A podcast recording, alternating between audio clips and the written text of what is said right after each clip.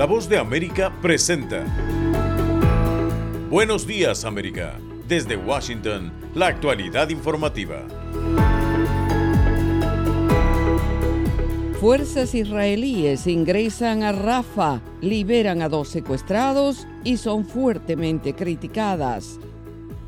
La frontera sur de Estados Unidos sigue siendo un escenario en crisis y recorremos la zona junto a nuestra colega Laura Sepúlveda.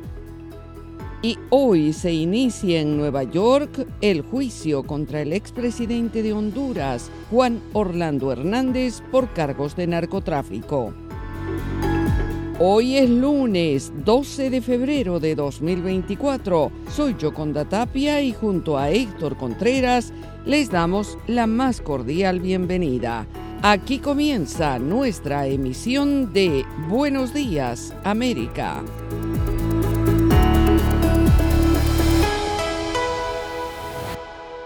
El presidente Joe Biden pide al gobierno de Israel que no lance un ataque sobre Rafah sin trazar un plan para los millones de civiles palestinos que se refugian en la ciudad fronteriza. Informa Judith Martín Rodríguez. Fin de semana intenso en la franja de Gaza, donde las tropas israelíes protagonizaron una sangrienta operación en la ciudad de Rafah, a través de la cual lograron la liberación de dos rehenes israelíes de origen argentino y provocaron la muerte de más de un centenar de civiles desarmados, según denuncian autoridades locales. El ejército israelí confirmó esta madrugada que tanto Fernando Simón Marmán como Luis Har, de 60 y 70 años respectivamente, se encuentran en buenas condiciones de salud y junto a sus familiares. De forma paralela a esta operación de rescate que terminó con final feliz para los cautivos, las fuerzas de defensa israelíes atacaron 60 objetivos en Rafah, incluyendo viviendas y mezquitas, en una operación que provocó más de 100 bajas civiles, según afirma Hamas. Mientras tanto, y a pesar de las advertencias de terceros, el primer ministro israelí Benjamin Netanyahu confirmó la inminente entrada de tropas israelíes a Rafah, último refugio de más de un millón de palestinos, con la misión de acabar con los batallones restantes del grupo islamista Hamas. Netanyahu, a través de su cuenta de X, aseguró que no perderán ni una sola oportunidad para traer a los rehenes de vuelta a casa e insistió en que la presión militar es necesaria para conseguir la liberación de los secuestrados y completar la victoria. Por su parte, el presidente estadounidense Joe Biden, principal aliado de Israel, advirtió al líder israelí que tal incursión no puede llevarse a cabo sin un plan creíble y ejecutable que garantice la seguridad y el apoyo a los refugiados en Rafah. Ante estos comentarios, autoridades israelíes afirmaron haber ordenado a su ejército un plan de evacuación para Rafah antes de acabar con los cuatro escuadrones de Hamas que, según aseguran, permanecen allí desplegados. Ante este escenario y de forma casi inevitable, cada vez son más las voces detractoras con Israel y hace apenas unas horas el alto representante para política exterior de la Unión Europea Josep Borrell, expresó su preocupación por la situación en Rafah y sugirió la posibilidad de un embargo de armas al Estado judío. Si lanzan una operación militar en la frontera con Egipto, Egipto ya ha dicho que en este caso el apoyo humanitario no podría llegar a Gaza. Todos los ministros de Asuntos Exteriores están siguiendo la situación, pero tal vez tengamos que hacer algo más que simplemente manifestar preocupación.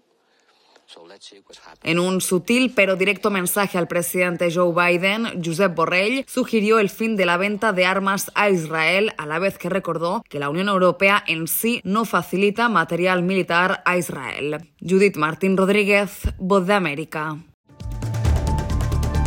Somos la Voz de América desde Washington, D.C. Ustedes se informan en Buenos Días América y cambiamos de tema informativo. A la frontera sur de Estados Unidos continúan llegando migrantes y las barreras físicas y naturales junto a un inclemente invierno son los desafíos que enfrentan. Laura Sepúlveda, enviada especial de la Voz de América a Del Río, en Texas, informa. Pese a las fuertes políticas migratorias que tiene el gobierno de Texas, liderado por el gobernador Greg Abbott bajo el operativo Lone Star, se sigue registrando el cruce de migrantes por puertos no autorizados. Y precisamente en las últimas horas fue hallado el cuerpo de una mujer guatemalteca de 31 años. Se encontró flotando en el Río Grande, según información de prensa que la Voz de América no ha podido verificar de manera independiente. Esto se suma a la historia registrada hace tan solo una semana en donde 73 tres personas fueron rescatadas por autoridades migratorias de México a punto de congelación y allí mismo encontraron otros tres cuerpos sin vida. Según información del Servicio Nacional de Parques, la temperatura promedio del agua es de 10 grados Celsius en esta época del año y en esta zona de la ciudad de Del Río se estima que la altura es de aproximadamente un metro. A esto se suma que hay vientos de alrededor de 25 kilómetros por hora, así que ustedes se podrán imaginar lo frío que puede sentirse el estar allí mojado con agua de 10 grados Celsius, fuertes vientos, y pues precisamente lo que narran personas eh, de la zona dicen que hay algunos que cruzan desde México hacia Estados Unidos, esperan horas en el agua eh, para saber si los van a dejar cruzar o pisar territorio estadounidense. Y al ver que no sucede, pues deciden retornar. Estos son algunos de los casos que hemos logrado escuchar, pero precisamente estamos en esta zona de la frontera sur de Estados Unidos para medirle el pulso a la migración. ¿Qué está pasando con la migración? ¿Está cruzando todavía los migrantes? Eso es un poco lo que veremos a lo largo de esta semana después de visitar algunas de las principales ciudades que han sido foco de atención en este tema migratorio en el país. Desde Del Río, Texas, soy Laura Sepúlveda de La Voz de América para Buenos Días América.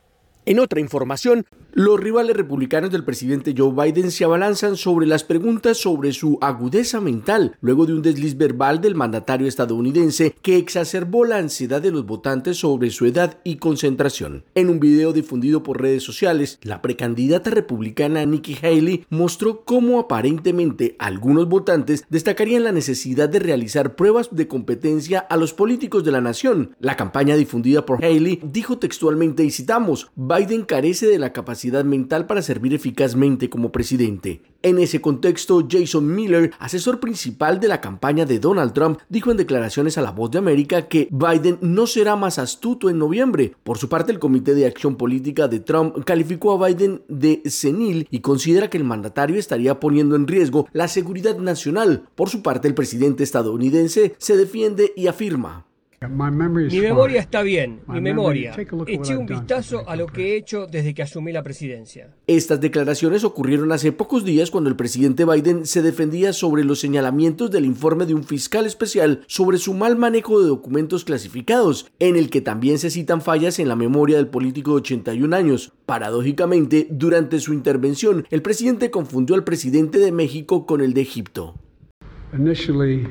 Al principio, el presidente de México, sí, sí, el presidente de México, no quería abrir la puerta para permitir la entrada de material humanitario. Esta sería la tercera vez que Biden confunde los nombres de los líderes mundiales en las últimas semanas, un detalle que seguramente será usado por sus rivales políticos durante la campaña presidencial. Y continuamos hablando sobre elecciones. Se estima que 4 mil millones de personas en todo el mundo han votado o votarán en elecciones nacionales durante este 2024. Videos y audios manipulados podrían influir en los votos en unas 50 elecciones en el planeta. Gustavo Cherkis tiene los detalles. En las semanas previas a las elecciones del 14 de febrero en Indonesia, los votantes se vieron inundados con videos y audios manipulados o deepfakes de políticos como el del fallecido presidente indonesio Suharto difundido a través de las redes sociales. Los verificadores de datos dicen que el uso de inteligencia artificial generativa es lo que diferenciará a las campañas de desinformación en el 2024, donde la mayoría de los engaños se utilizaron para desacreditar a los candidatos desde el 2019, luego a los verificadores y ahora, en el 2024, los engaños que intentan desacreditar todo el proceso democrático. Estados Unidos acaba de iniciar las elecciones primarias previas a las elecciones generales de noviembre y la inteligencia artificial ya está planteando un desafío. En una llamada automática manipulada, el presidente Joe Biden parece alentar a los demócratas a quedarse en casa y no acudir a las urnas. Lindsey Gorman es experta en tecnologías emergentes en la Alianza para asegurar la democracia del Fondo Marshall alemán y afirma. Um, Los medios generados por la inteligencia artificial, desde llamadas automáticas hasta audios ultrafalsos y anuncios de campaña, aparecen en casi todas las elecciones que estamos viendo tanto a finales de 2023 como ahora en 2024, por lo que creo que esto se está convirtiendo en la nueva norma para nuestra política y panorama electoral.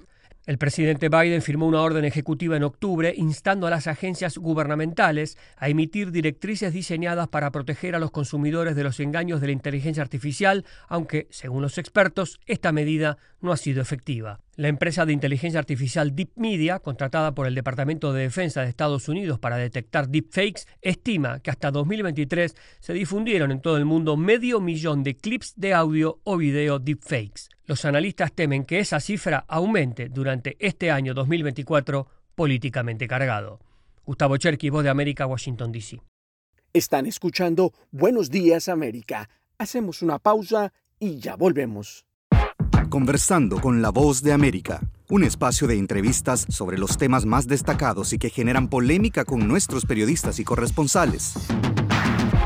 Todos los días un tema abordado en profundidad en un podcast a través de nuestro canal YouTube, la página web vozdeamerica.com y a través de la red de afiliadas de América Latina y el Caribe.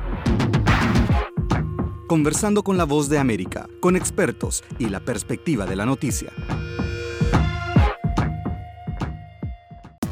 La Voz de América te invita a ser parte de nuestra familia a través de las redes sociales. Encuentra en tu muro las últimas noticias de tu país en su conexión con Estados Unidos, la región y el mundo. Historias que empoderan las voces latinoamericanas de política, economía, salud, actualidad, balanceadas y precisas. Únete a un equipo de origen hispanoamericano que trabaja para conectarte con los tuyos. Síguenos en Facebook y conviértete en protagonista de una historia que tú mismo ayudarás a construir.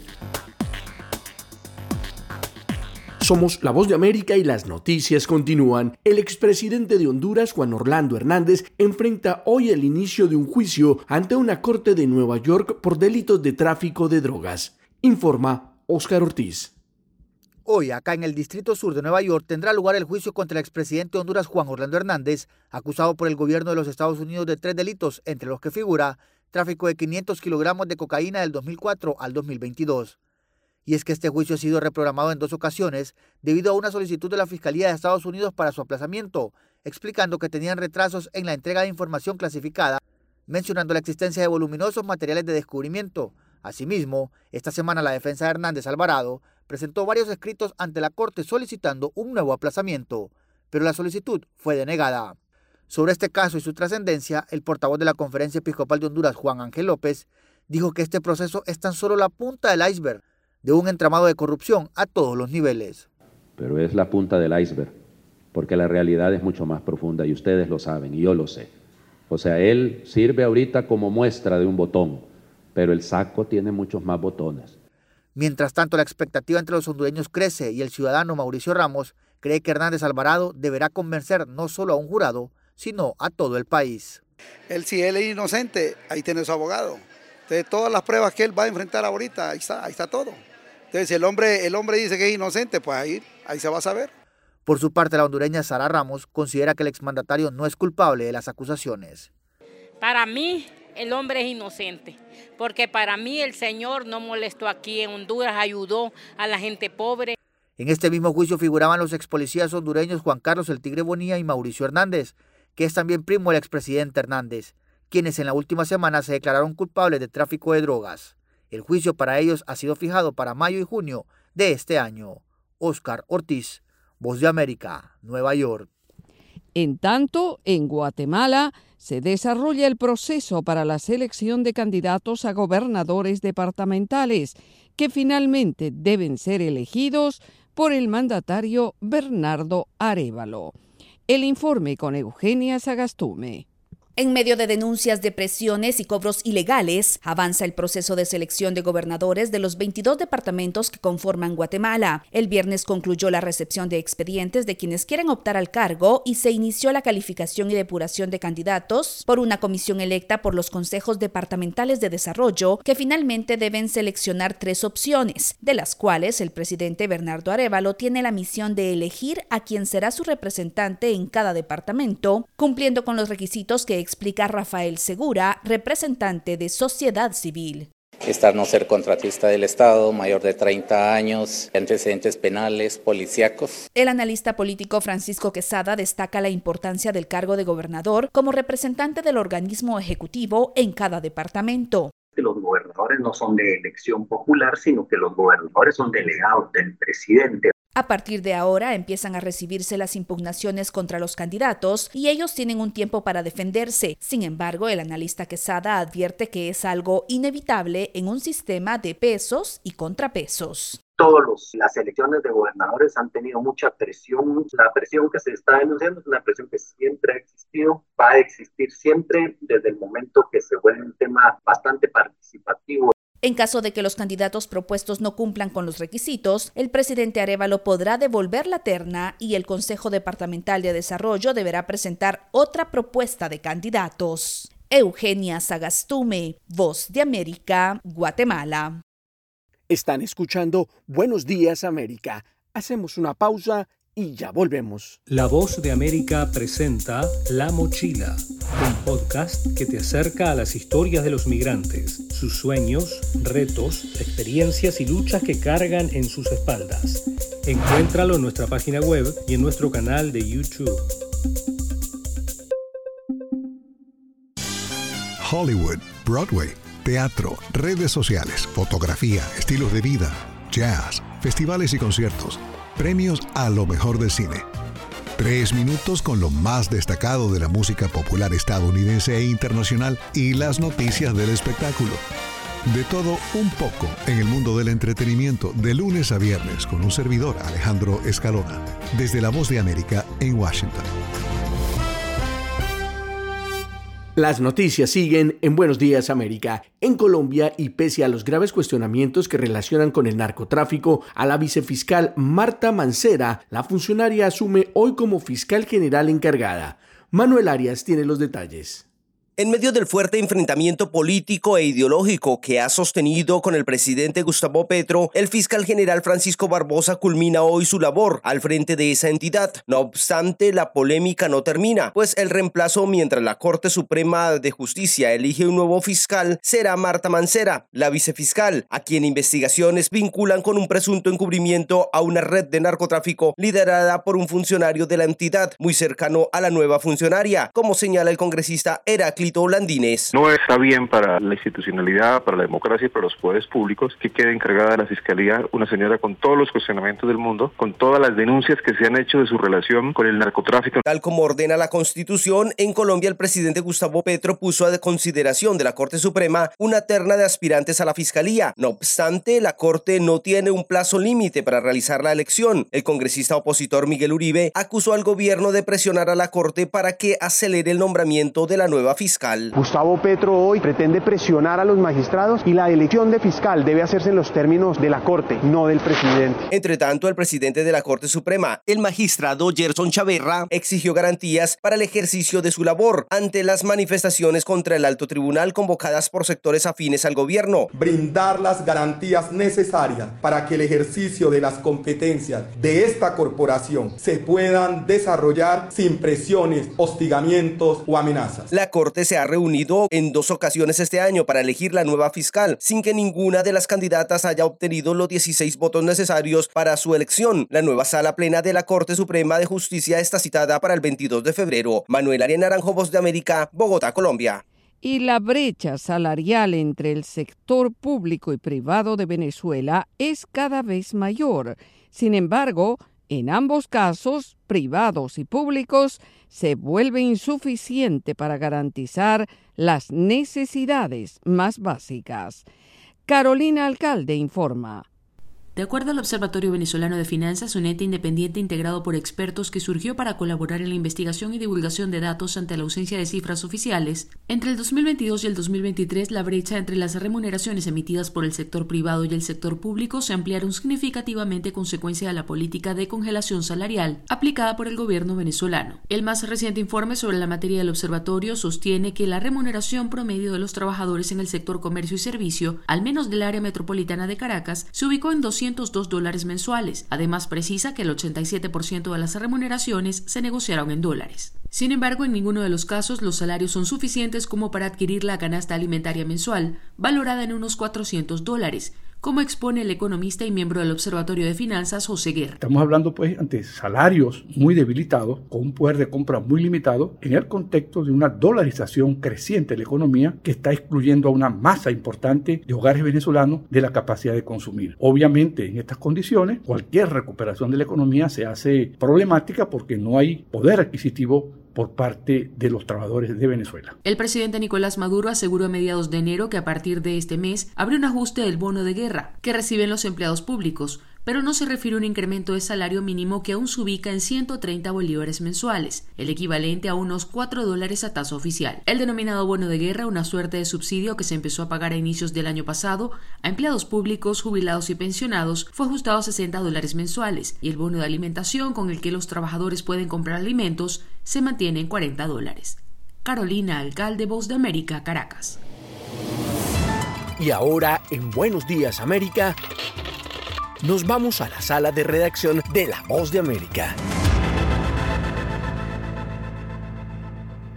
La primera santa argentina fue canonizada por el Papa Francisco en el Vaticano durante una ceremonia que lo reunió con su fuerte crítico, el mandatario argentino Javier Milei. Esta es una actualización de nuestra sala de redacción. El Santo Padre presidió en la Basílica de San Pedro la celebración eucarística con el rito de canonización de la Beata María Antonia de San José de Paz y Figueroa, más conocida como Mamantula, la primera santa argentina, en un momento en que este país se enfrenta a su peor crisis económica con una inflación superior al 200% y contó con la presencia en la Basílica de San Pedro del presidente Javier Milei, resaltando un evento que se considera histórico para el país sudamericano y para América Latina. Durante la ceremonia el sumo pontífice recordó que la consagrada cristiana se dedicó a la caridad siguiendo a los jesuitas. Y hoy pensemos en María Antonia de San José de Paz y Figueroa Mamantula. Hoy es para nosotros un modelo de celo apostólico, tocada por Jesús gracias a los ejercicios espirituales en un contexto marcado por la miseria material el evento fue seguido por miles de personas por su importancia histórica, pero además porque marcaría el primer encuentro entre el sumo pontífice y el presidente argentino Javier Milei, reconocido durante su campaña electoral por criticar fuertemente los fundamentos de la Iglesia y particularmente del Papa Francisco. Luego de un breve contacto previo al acto religioso, el primer saludo formal y público entre el Santo Padre y el presidente Milei ocurrió al final del evento cuando Francisco se acercó hasta el presidente argentino intercambiando unas palabras palabras y ofreciéndole un afectuoso abrazo. Sí, Gracias. Gracias por venir. Muchas muñecas, porque dada la aspereza del otro lado. Yo soy más grande. Gracias por mí, yo lo hago por Gracias. Gracias. Se espera que hoy se realice una audiencia oficial entre ambos en el Palacio Apostólico, sala de redacción, Voz de América. Están en sintonía de Buenos Días América. Hacemos una pausa y ya volvemos. Desde la voz de América, la actualidad de la crisis en Ucrania. La guerra había comenzado. Sin duda todo esto nos afecta mucho, pero confío en la justicia de la causa ucraniana. Mientras la ofensiva militar rusa avanza sobre Ucrania. Una cobertura completa y análisis a diario. Todos sus habitantes quieren escapar cuanto antes. Salvador no escapará a los efectos. El ejército ucraniano dice que la cantidad de ataques de artillería en la... Haciéndose audible la invasión en Ucrania. Guatemala condenó enérgicamente la tensión que crece entre Ucrania y Rusia. Sintonícenos y síganos en las redes sociales como Voz de América.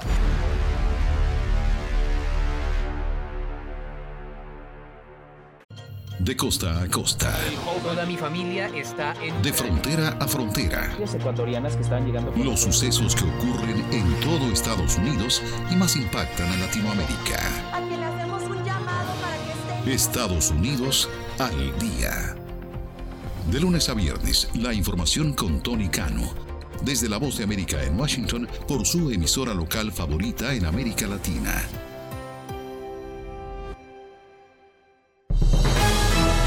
Momento deportivo en La Voz de América. Les informa Henry Llanos.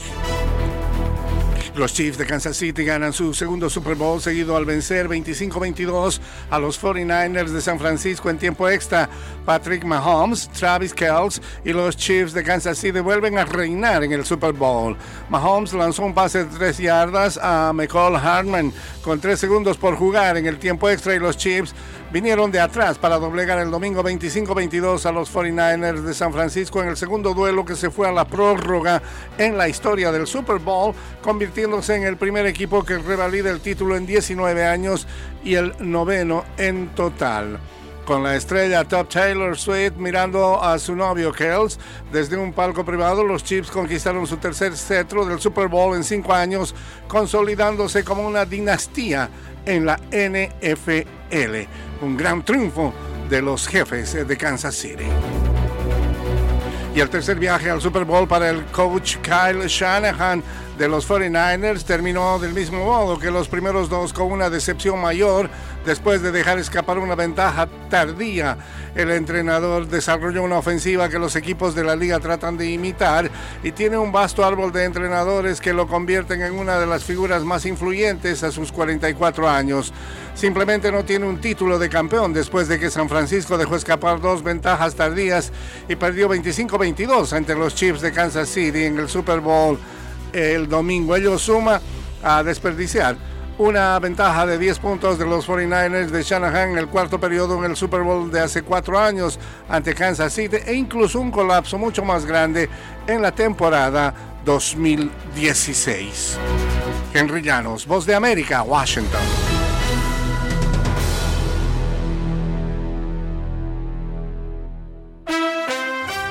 Desde Washington le saluda Alejandro Escalona. Esta es la voz de América.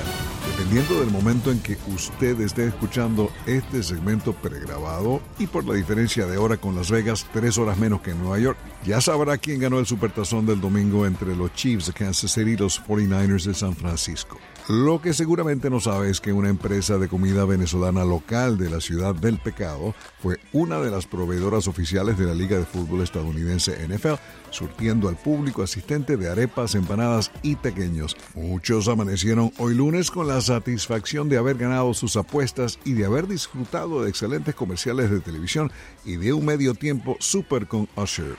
El otro super espectáculo del fin de semana fue el Goya. La actriz estadounidense Sigourney Weaver, muy agradecida por el galardón, la actriz mencionó a su colega y amigo Bill Murray y agradeció a la actriz María Luisa Sola, quien ha doblado a Weaver en más de 30 películas proyectadas en España, comenzando con Alien. Entre tanto, la Sociedad de la Nieve arrasó en el Goya, ganando en 12 de las 13 categorías en las que fue nominada, entre ellas Mejor película, dirección, vestuario, efectos, maquillaje, fotografía, sonido y música original.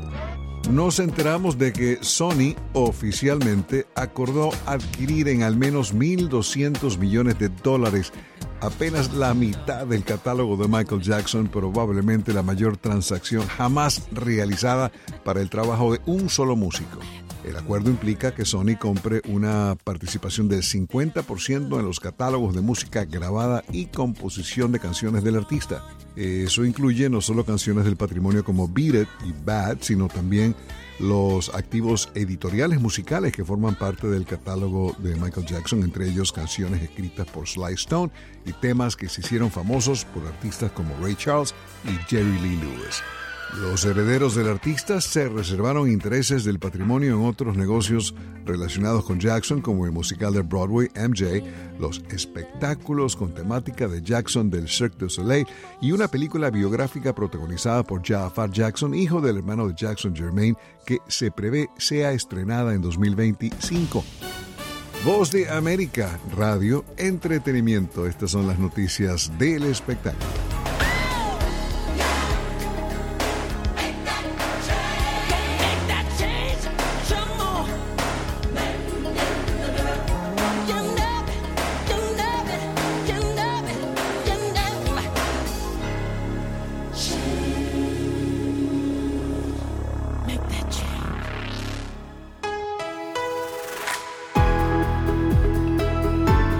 Así llegamos al final de Buenos Días América. Soy Yoconda Tapia y les agradezco el privilegio de la sintonía.